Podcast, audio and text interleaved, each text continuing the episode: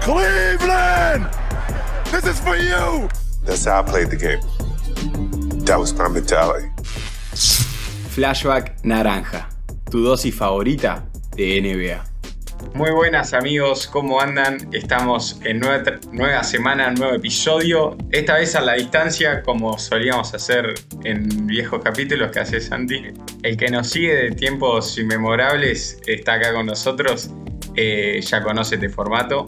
Eh, pero bueno, eh, primer fin de semana que, como decía Santi, que hace mucho no tenemos la continuidad. Sin embargo, estamos siempre al día con los partidos, sobre todo con esto que se está viviendo. Eh, a ver, vos me vas a saber decir mejor que nadie, ¿no? Pero qué pedazo de paliza se comieron los Boston Celtics, amigo. Eh, terrible. Estaba viendo el partido con una mano y un whiskycito. Porque la eh, verdad que nunca había visto, o sea, puede que sí, pero de esta manera, en estas circunstancias, como venía la serie, es increíble la paliza que le dio ayer Miami de casi 30 puntos eh, a Boston Celtics. Totalmente desganado. Sí, no, a ver, eh, primer error mío del podcast, ¿no? Eh, me, vestí un poquito de ESPN y dije que los Boston Celtics se comieron una paliza. No, no, no, Miami Heat se la dio. la verdad que eh, sí, no, fue un baile, pero tremendo. Si ven una sombra ahí atrás, es mi perra que, está pasando por atrás en el fondo difuminado para esos amigos que nos están viendo en YouTube. Y para aquellos que nos están escuchando en Spotify, no pasa nada, sigue. Sigue, sigue. ¿No? Con un poquito los árbitros. Los árbitros están cobrando en estos playoffs. Eh, otro tema para discutir en otro momento. Pero sí, la verdad que eh, Miami borró de la cancha. A Boston que desde el lenguaje corporal perdió la serie el viernes. Eh, bueno, es que acá cuando se les escapó el segundo partido. Estamos viendo una foto del banco de Boston Celtics, eh, todos con caras largas, completamente desganados en un partido donde, si bien sus estrellas jugaron bien, porque Jimmy fue un partido tranquilo, se ahorró de jugar muchos minutos gracias a para los hinchas de Miami, Bam lo mismo. Sin embargo, eh, lo que sorprendió y que bueno, esto sigue eh, una línea, una cultura de juego de Miami de lo protagonista que son los jugadores de rol en circunstancias donde los equipos lo necesitan. Porque ayer, ayer Tuvo, tuvo una excelente actuación que Vincent parecía Steph Curry de momentos tirando seis triples eh, en el partido. Eh, Duncan Robinson que supera a LeBron James como máximo triplero de la historia del hit. Eh, y bueno, después Caleb Martin con sus más de 20 puntos. Struz con 12 puntos. Entonces. Sí, Struz, fue de lo, el peorcito de los trillizos Macana que digamos, para, para como le solemos decir en este canal, o como yo le suelo decir en este canal, eh, te tiro algunos datos porque la verdad que a mí me sorprendió cómo, como vos bien decías, en una noche súper tranquila de Jimmy y de Bama de Bayo, eh, Miami lo borró de la cancha, porque lo borró de la cancha desde el minuto cero. Y como decía antes, el lenguaje corporal de Boston fue todo el tiempo de no vamos a levantar esto.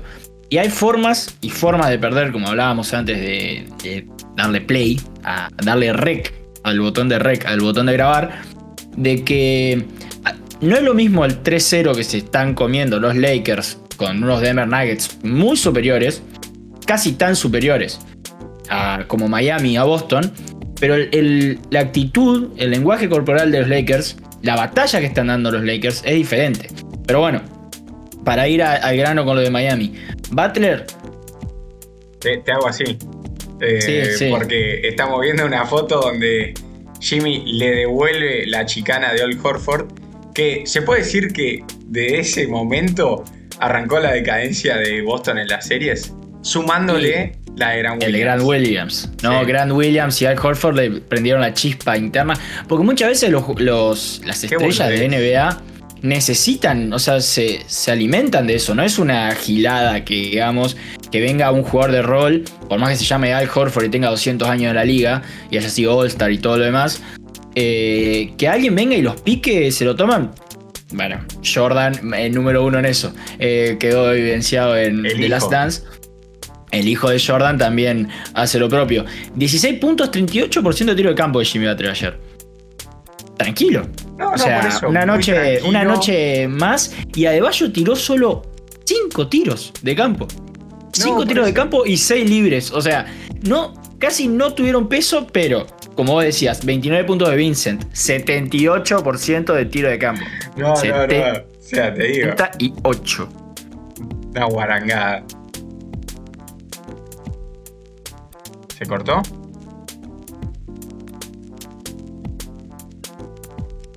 Bueno, eh, mientras tanto, eh, no sé si, si Ahí esto sigue nuevo. acá. Ahí estoy de nuevo. Como decíamos, eh, 78%. Adebayo, Adebayo 78. y Jimmy un partido tranquilo. Gabe Vincent eh, un partido casi perfecto. Debe haber sido. No, fue su mejor partido de, de la historia de playoffs. Eh, de, de su historia, de su carrera.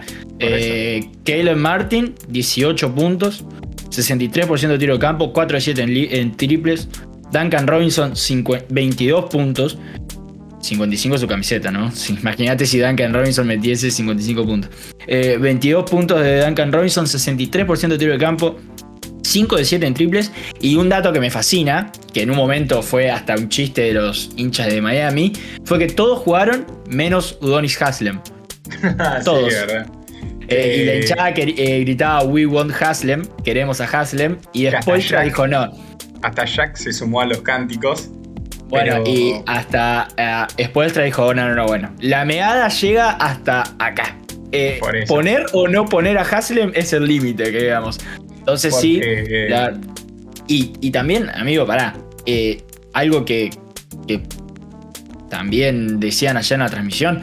Jugaron los suplentes de los suplentes. O sea, Nikola Jovic, que no es Jokic, es Jovic, un rookie que draftearon los, este los. Miami Heat en, pri- en primera ronda, eh, jugó cuatro minutos.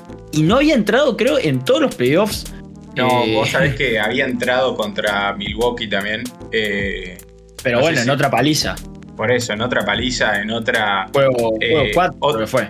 Sí, en otra de estas anécdotas de la carrera que viene haciendo de Miami de estos playoffs de locura total, que eh, yo creo que se lo debe, bueno, uno a Jimmy Butler, obviamente sin desmerecerlo, para nada, pero en, en el mismo escalón o, o para reconocer el trabajo que está haciendo Spoelstra y que realiza con estos cuatro jugadores undrafted, recontra infravalorados, que logra que jueguen un partido de playoff eh, con una cabeza totalmente ganadora, eh, contagiada al resto del equipo y sin miedo a, a nada, a enfrentar las estadísticas. Este famoso 3% contra 97 se lo metieron realmente en el quinto forro del ojete. ¿no? Bueno, bueno, bueno, bueno, bueno. Blip ahí, ¿no? Blip, Sí, ahí, porque. ahí va, ahí va con, con Mute. Pero, pero nada, por eso. Entonces, eh, que lo ponga Haslem también dice, bueno, como decís, eh, la medalla llega hasta acá. O sea, hay un punto en donde está bueno la transmisión de, de confianza, que todos los jugadores de rol sepan a lo que juegan y que los suplentes también eh, se contagien de esa cultura hit No. ganadora de esfuerzo. Y como esto, lo que vos decías también de que el propio Haslem como que sabía que ese era el límite, porque a él no le hizo gracia en ningún momento, él en ningún momento se rió ni nada, eh, cara seria, lo enfocaba en la transmisión y era cara eh, de seriedad. O sea, como que bueno, yo ya sé que no voy a jugar, ni siquiera en estos, estos casos. Pero No, por eso. Y lo que, lo que yo te quería decir antes es que Shoot Seven, Jovic, eh, no me acuerdo cómo se llamaba otro de los muchachos que entró ayer, porque la verdad que es el fondo del fondo del fondo de la banca de Miami. Es que en el último cuarto, Boston Celtics jugó con, te digo los, los nombres que jugaron. Smart jugó 4 minutos. Después jugaron Grant Williams, los 12 minutos.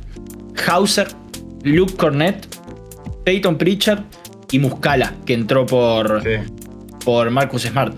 O sea, Boston tiró la toalla en el, en el último cuarto, porque ya lo dio, lo dio por, perdi- por perdido y ni siquiera quiso, tipo, dar como, bueno, un último manotazo ahogado en los primeros cuatro minutos. Si no, nos acercamos ahí y ya está, se Pero terminó. es que, claro, o sea, ni siquiera se animó a dibujar tanto ese resultado, porque ya era inevitable que Boston remonte Sí. un 30 puntos de diferencia. Eh, sin embargo, lo dibujás, o sea, Miami te está tirando. Ah, bueno, dato eh, que vale aclarar. Esta fue la derrota con mayor diferencia de toda la historia de Boston Celtics en los playoffs. O Sí, sea, que fue. Y pudo haber sido peor, como yo te decía pudo haber sido peor, por eso te digo. Jimmy Pudo haber y Bam no jugaron ni un minuto del último cuarto. Ni uno. Bueno, Ta- Tatum y Brown tampoco. Y con, con este dato, Tatum sigue sin meter un tiro de campo en los últimos cuartos de la serie. Está bien, ayer no jugó, pero porque lo borraron de la cancha, no porque salió lesionado. Pero no jugó ayer, no jugó el viernes, no jugó el miércoles. Bueno, no, o sea, ahí sí jugó, pero bueno, hizo agua, pobrecito. Pero bueno, Tatum Gabe ayer terminó con. Vincent, Gabe Vincent terminó con más puntos que Brown y Tatum combinados. Bueno, ahí está, justo te lo estaba por decir. Brown, 12 puntos, 35% de tiro de campo y 0 de 7 en triples. Tatum, 14 puntos, 33% de tiro de campo, 1 de 7 en triples. Y esto, volvemos a la ecuación, a la pregunta del millón cada vez que pierde Boston. Tatum, Brown, ¿son una dupla para llegar a un anillo? Bueno, Es- yo creo este, que. es, este es el verano para preguntárselo, porque Boston, y creo que va a ser la pregunta de la NBA en general, no solo de. Boston, en, este, en esta agencia libre que se viene, porque Jalen Brown tiene la opción de un contrato de 295 millones de dólares por 5 años, que obviamente eh, solo se lo puede dar Boston, o sea, los otros equipos pueden darle un máximo, pero menor. Eh, pero sería el mayor contrato de toda la historia de la No, NBA. Por, porque el año que viene aumenta el, el acuerdo entre, jugador, entre la Asociación de Jugadores y la NBA. Por ende, se corre el límite del contrato super máximo. Que vendría a ser esto. Después, si quieren, en otro, en otro episodio lo explicamos mejor. Entramos más en detalle. Pero bueno, es, son 300 millones. O casi 300 millones. Para Jalen Brown un tipo que a mí me encanta. Yo siempre digo que a mí me gusta más Jalen Brown que Tatum. Pero esta serie contra Miami está promediando 37% de tiro a campo, 10% de triple, 50% de tiros libres. Y él, que siempre fue un buen defensor, no un grandísimo defensor, pero un buen defensor. De hecho, en sus inicios era, bueno, a ver qué nos puede dar. A ver qué nos puede dar más como 3D, ¿no? Como Claro. tirador de 3 y defensa. Y no registró ni una tapa ni un robo. No, no. A ver, tres yo creo que, que tanto en los números como en la actitud de estas dos superestrellas de Boston, eh, va más por la actitud de que se va a replantear eh, a fin de temporada. Porque, bueno, a ver, la serie no está 100% definida, sin embargo, hubo cero de los 149 casos en donde se dio vuelta un 3-0. Eh, Este no parece ser la excepción a la regla. no. Este principalmente. Entonces, te digo, porque en muchos podcasts, en programas lo decían, eh, antes de la serie con Miami, era más sobre el partido juego 7 que, que estaba jugando contra Filadelfia. Que bueno, ahí Tatum apareció, metió los 51 puntos y bueno, fue, estamos vivos, todavía nuestro líder nos guía, vamos a la final de conferencia. Porque se habla de que al haber eliminado Milwaukee, eh, Miami en primera ronda, queda como eh, candidato y con ventaja de, de local contra todos, incluso Contra si todos. llegara contra finales de Denver. Eh, gana a Filadelfia, eh, que también vendría a ser el segundo candidato, y los Warriors eh, los Lakers eliminaban a los Warriors, es decir, quedaba únicamente entre comillas Denver como la máxima amenaza de estos Boston con el equipo maduro, con eh, las estrellas eh, Con caminadas. la, experi- con la experiencia de haber jugado en la final ya. Y de por eso, entonces no quedaba ninguna excusa de decir, bueno, eh, no pudimos ganar el anillo por tal cosa o por tal otra. Este año no hay Ese- nada. Era, era el famoso este es el año. ¿sí? Eh, y, y lo que sí está bien, son series distintas, son jugadores distintos, eh, momentos distintos. Pero no es lo mismo. No es lo mismo la forma que perdieron los Knicks, por ejemplo, Bueno, contra Miami Heat. Se va con la frente en alto, ¿entendés? Se, van, se fueron con el frente en alto, tal Sí. cual. O sea, pudo haber sido 6, pudo haber, pudo haber sido 5, tranquilamente también. Tranquilamente. Pudo haber sido una barrida si Jimmy, si Jimmy Butler no se perdía, no estaba al, al 100, claro, no se perdía el juego 2 y, se, y estaba al 100% de sus capacidades.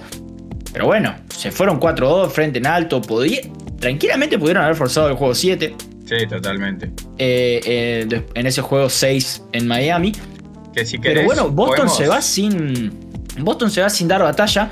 Y lo único que quería decir sobre Spoelstra, que me quedó acá colgado en mi hoja de datos, Sí. eh, es que es un dato que me pareció fenomenal. Lo subió Sergio Rabinal, un periodista español de Sporting News. Spoelstra contra los Celtics en temporada regular, 35,8 de victorias. sí. Pero, o sea, es decir, per- perdió casi el 65% Sí. de los partidos. Desde que es playoffs. coach de Miami Heat. Desde que es coach de Miami Heat en playoff contra los Celtics, 58% de victorias. No, no, por eso. Básicamente lo tiene de nieto a, De a nieto. Boston eh, en playoffs. Y, y bueno, Pat Riley también, otro que creo que puso una imagen en. Otro en emblema, sí. eh, general manager, presidente de Miami Heat, va a estar en su decimonovena final de la NBA, ya sea como jugador, como coach o como GM presidente. Así que O'Reilly, el padrino de la NBA, chapó. Que uno y una se le dice que, que ya está gagá, que ya se le terminaron los Eh, años. Es una sana costumbre de, de- de ganarle a los Boston Celtics para Pat Riley, ex Lakers y Knicks y bueno, Miami Heat también, ¿no? Así que Si querés, Así ya que que, bueno. nombrabas a Spoeltra, tenemos una Sí. frase acá que dice: Dale. Realmente no nos importa todo lo que se ha dicho sobre nosotros. Pasamos mucho, o sea, pasaron por mucho este año, pero nunca pusimos excusa. Esto viene a ese 3% que, que se dijo antes de la serie, que Miami fue cuestionado en, en su derrota contra Atlanta para el play-in, que tenía los mismos jugadores que el año pasado y de pasar de uno a octavo era, era un papelón. Y el pero tipo tampoco, sigue. pero pará, pero pará, tampoco es una eh, es una burrada decir que Miami estuvo a 5 minutos de perder contra Chicago en el play-in. Estaba 5 abajo. Eh, estaba, por eso, eh, estaba 8 puntos abajo a falta de 5 minutos. Es una realidad también. Tema Es que, bueno, eso realidad. habla de, de- del coraje, de, la. Y también coraje, calidad de, de jugadores y obviamente calidad en la. Y- pero calidad en, en el banco. Eh, le está haciendo sentir a Matsula que es un rookie, que es un entrenador rookie y, y se lo está haciendo pagar. Lo está eh, defenestrando. Yo creo que porque Robinson, los Duncan primeros dos partidos, los primeros partidos, Miami y Boston, ah, incluso el, el segundo, que es. eh, no, el primero es el que tiene la ventaja de 20 puntos en, a la mitad y se lo termina llevando. Le roba el segundo partido y. Que, que Boston llegó al último cuarto con do- 10, 12 eh, de ventaja. Y le termina, le termina llevando esto. eh, cuando vos escuchás a los jugadores terminando la conferencia o partidos, eh, salvo Jimmy Butler, que es el único que chicanea, que bosquea, que está en todo su Tiene- derecho, porque es un loco y, y tiene con qué. Pero el resto se preocupa en mantener el perfil bajo, eh, dice las cosas correctas, eh, en la mentalidad de decir, no me importa que diga la prensa, no me importa que diga las estadísticas. Nosotros tenemos un objetivo claro que es Championship y vamos al- a eso. Y sí. Y bueno, y también por ahí tenemos otra, un pa- una frase de Jalen Brown, creo, La, está- la Que- estamos viendo, sí. que dijo que fue una vergüenza lo de ayer. Eh, y sí, es que fue una vergüenza. Eh, Boston está eh, a punto de ser barrido por apenas quinta vez en su historia. O sea, Dice, solo cuatro siquiera- veces. Ni siquiera sé por dónde empezar. Defraudamos a la afición, al equipo, a nosotros mismos. Hoy ha sido una desgracia. O sea, porque ya haber perdido los dos partidos de local es Te una condena, te condena. No, no, no, pero te condena. O sea, Sí, es o imposible. ¿Por qué? Porque básicamente ahora la ventaja de localía, matemáticamente, en La perdí. partidos por jugarse, la tiene el octavo. O sea, no estás perdiendo contra el segundo, es el octavo. Que No, puede no. ser un Miami Heat y que es un octavo súper mentiroso, sí. Pero sigue siendo octavo. Total. Ganaste 20 partidos más en temporada regular que Miami Heat. No, no, eh, o sea, yo creo que en estadísticas no podemos eh, analizar a este Miami Heat contra pro- probabilidades porque las está rompiendo todas, está tirando por la borda a todos los prodes, eh, las Y- apuestas y, y, Y- por qué no, no, bueno, Sí, ahora ya está. Ya ahora Miami está va a jugar con. Y jugar- va a jugar con Denver una. Una final en la NBA impensada. No tanto por Denver, sino por Miami, ¿no? Pero, pero bueno, yo eh, quiero volver a Boston un segundo. eh, y decir que Boston va a tener que responder muchas preguntas. Una era de Jalen Brown. Otra la de Joe Matsula, su entrenador, que firmó una extensión de cuatro años en febrero. Te escucho, te escucho. Ah, no, no, porque yo me estaba quedando lagueado. Ah. Eh, firmó una, una extensión de cuatro años en febrero. Y. Pero no está dando la talla. O sea, Boston el año pasado llegó como una super mega defensa. Con el mejor defensor del año en Marcus Smart. Con Al Horford, Robert Williams, tercero que jugó 12 minutos ayer. Nadie entiende por qué. Nadie entiende por qué no tiene más minutos eh, Time Lord. Time Lord.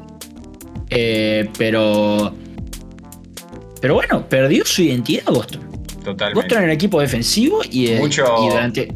Mucho meme de Udoka en Twitter diciendo bueno, Udoka sí. viendo la defensa de Boston. Y sí, es que eh, parece. O sea, literalmente es un. No es hijo de Udoka este equipo. No, no. por, más que, nada. por más que Matsula era parte de- del staff técnico de Udoka. Pero Eh, sí, como decís, para Pero mí, bueno, eh, lo- para mí le está haciendo sentir eh, Poelstra todos los años de experiencia que tiene encima, la cantidad de serie de playoffs y, sí, obvio. Y, lo, y, y le quiero quema un todos los cartuchos. Y antes de decir una cosa, eh, lo hablé con flashbackeros nuestros en Instagram. Siempre estamos, nuestros mensajes directos están abiertos para charlar de básquet siempre. Le avisamos a aquellos que todavía no nos siguen y nos están viendo por primera vez, capaz. Eh, que Boston empieza mal la temporada porque dejan ir a los principales dos asistentes de Udoka. Will Hardy y otro que no me sale ahora, pero Will Hardy era el primer asistente y se va a Utah a dirigir. Y, a- y adoptan al cuarto asistente o al tercer asistente de, de Udoka como técnico principal. Una especie de U y barra en boca. ¿No? Sí. Para, para poner un ejemplo. Pero bueno, dato de super color. ¿Sabías que la eh, carrera universitaria de Joe Matsula, Joe Matsula nunca jugó en la NBA? Sí, sabía. O sea, tuvo algunos, algunos pasos por algunos equipos, contrato de 10 días y se terminó su carrera. Tiene 34 años. o sea, no olvidemos eso también. Más Eh, chico que el Horford. Claro. eh, su carrera universitaria en West Virginia termina en 2011. ¿A manos de quién? Apostá. Eh, Jimmy. De un joven Jimmy Butler en Marquette. Mirá. En la Universidad de Marquette. Así, te- así terminó la carrera de Joe Matsula y así podría terminar su corta, brevísima carrera de entrenador también. Puede ser, Eh, puede ser. o sería, sea, eh, eh. sería cine, completamente cine. Sí, cine, cine, totalmente cine. Eh, pero bueno, eso era lo único que quería decir. Va, dijimos un montón, hablamos un montonazo de Miami, pero Sí. bueno, se lo merece. Chapó, sexta Y- final en 13 años. Y una te tiro locura. una de Kevin Love. Dos más Sí. tengo para tirar. Tengo la de Dale. Kevin Love. Que Dale. Kevin Love, cada vez que jugó los playoffs, llegó a las finales. ¿Sabes por qué? Porque fue drafteado por Minnesota Timberwolves y con Minnesota nunca llegó a una final, obviamente. Nunca llegó ni a los playoffs. Minnesota, Sí. ponete las pilas. Después tuvo a un tal LeBron de compañero. Ajá. Y bueno, ahora en El Cleveland resto, es histo- el, re- sí. el resto es historia. El resto es historia. Y te tiro la última y vamos a una frase que dejó Jokic sobre el partido hoy a la noche y lo que queda de la serie. El jugador de Miami Heat de mayor ranking en el draft, ¿sabes quién es? lo sé, decilo. Cody Seller. Cuarto. O sea, ¿Quién le habrán visto a Cody Seller, no? En el draft ese. En su draft Ah, de no, 2013. no ¿Por quién lo, a qué, o sea, quién lo drafteó? ¿Te acordás? ¿O tenés el dato? No, se A lo ver. Flash. Yo, yo voy a Cody Seller Draft. Esto está bueno porque los dos estamos con computadoras ahora. Eh, a ver. 2013. Chan Chan. Los Hornets, claro.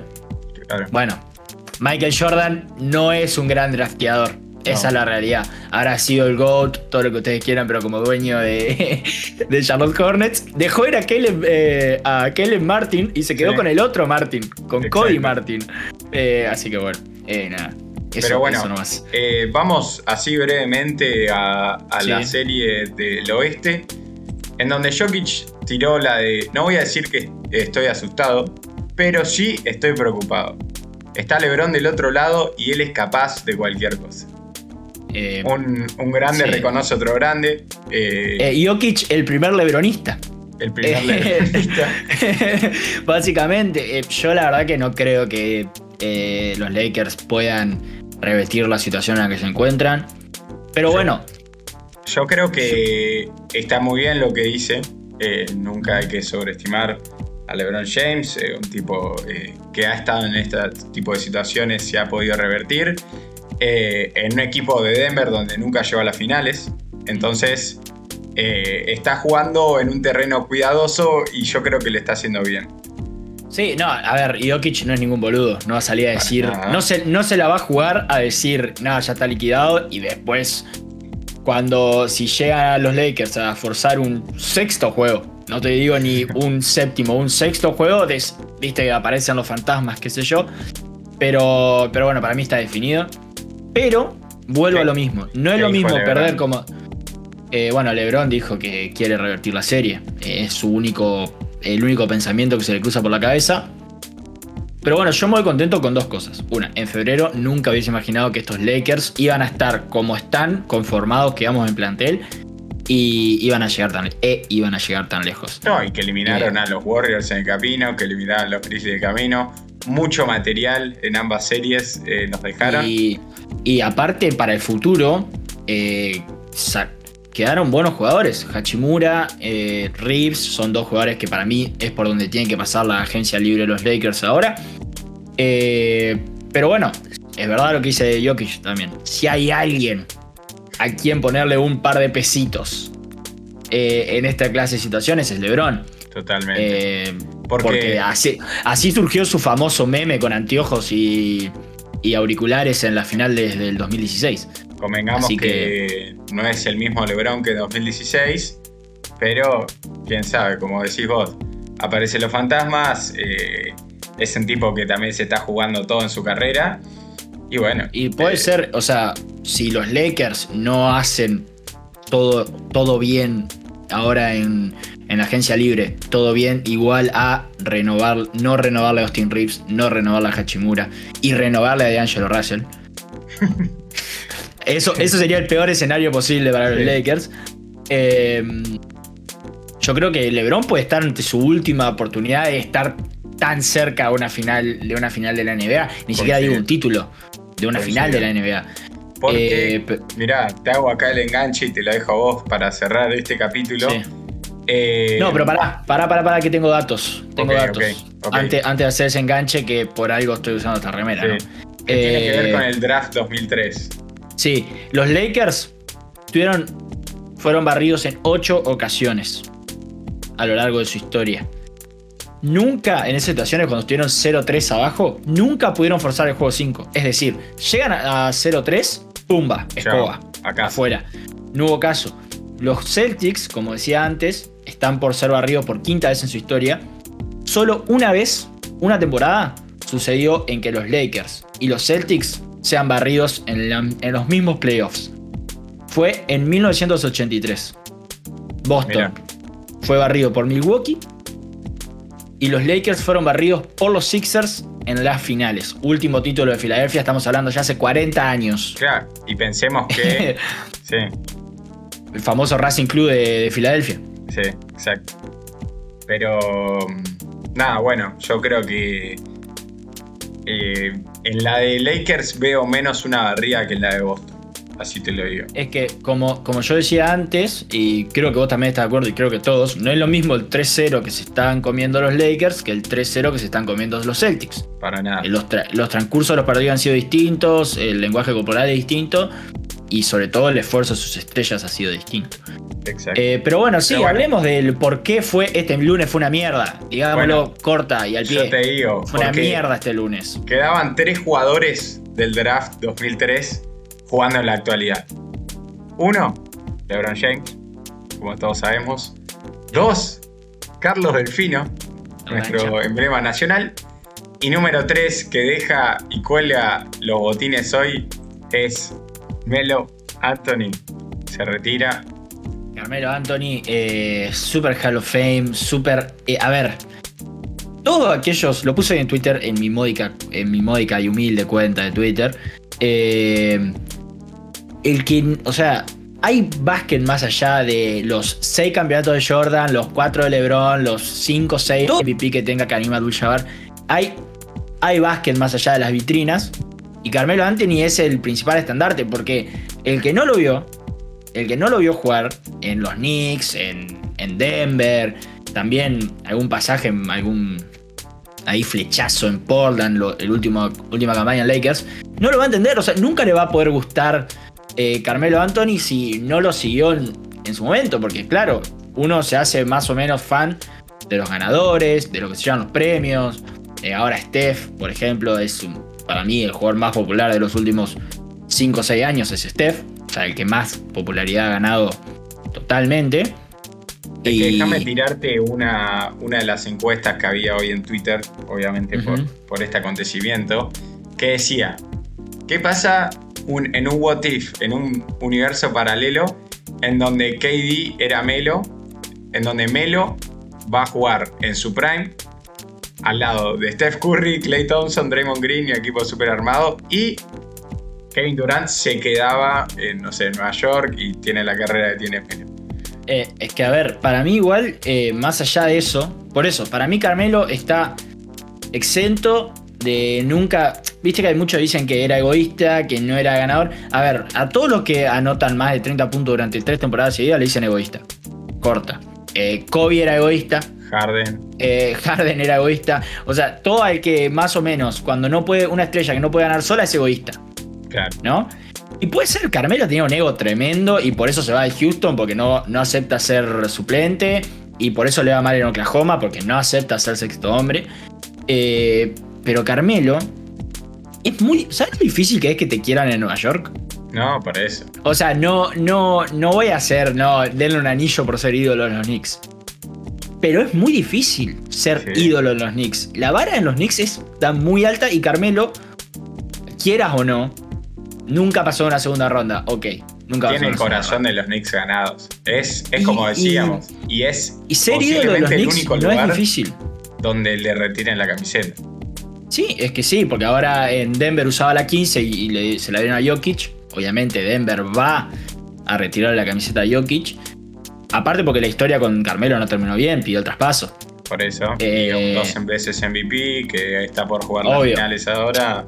Obvio, ni hablar. Eh, pero Carmelo, eh, noveno máximo anotador de la historia, eh, miembro del equipo de los 75 años de la NBA, tres veces medallista olímpico, campeón de la NCAA con Syracuse, ¿no? Que, cual- Carmelo llega con un hype, no te digo como LeBron, porque LeBron era una cosa totalmente zarpada, pero Carmelo llegó con el hype muy arriba. Muy alto, sí. Muy Sí, sí. alto.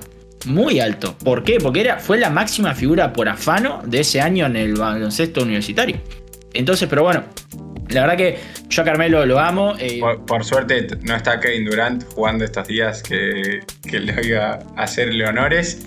Pero bueno, amigos, eh, espero que, que estén disfrutando estas finales de conferencias. Si no lo están haciendo, es porque claramente no les gusta la NBA, no les gusta el baloncesto. Y, bueno, nos estamos viendo de vuelta esta semana en un próximo capítulo. Por ahí, con ya alguna, algunas finales definidas o no. Así que nada, tienen nuestras redes acá abajo, como siempre. Un like, una suscripción, campanita y nos siguen en todos nuestros, nuestros lados. Abrazo grande. Y si les gustó este capítulo, Hacerles acordar que nos pueden seguir en nuestras redes. en Instagram como Flashback Naranja, en Twitter como FB Naranja y obviamente en Spotify, como Flashback Naranja. pero que no se olviden de suscribirse y activar las notificaciones, así están al tanto de los contenidos nuevos que vayamos sacando. What can I say? Mamba out.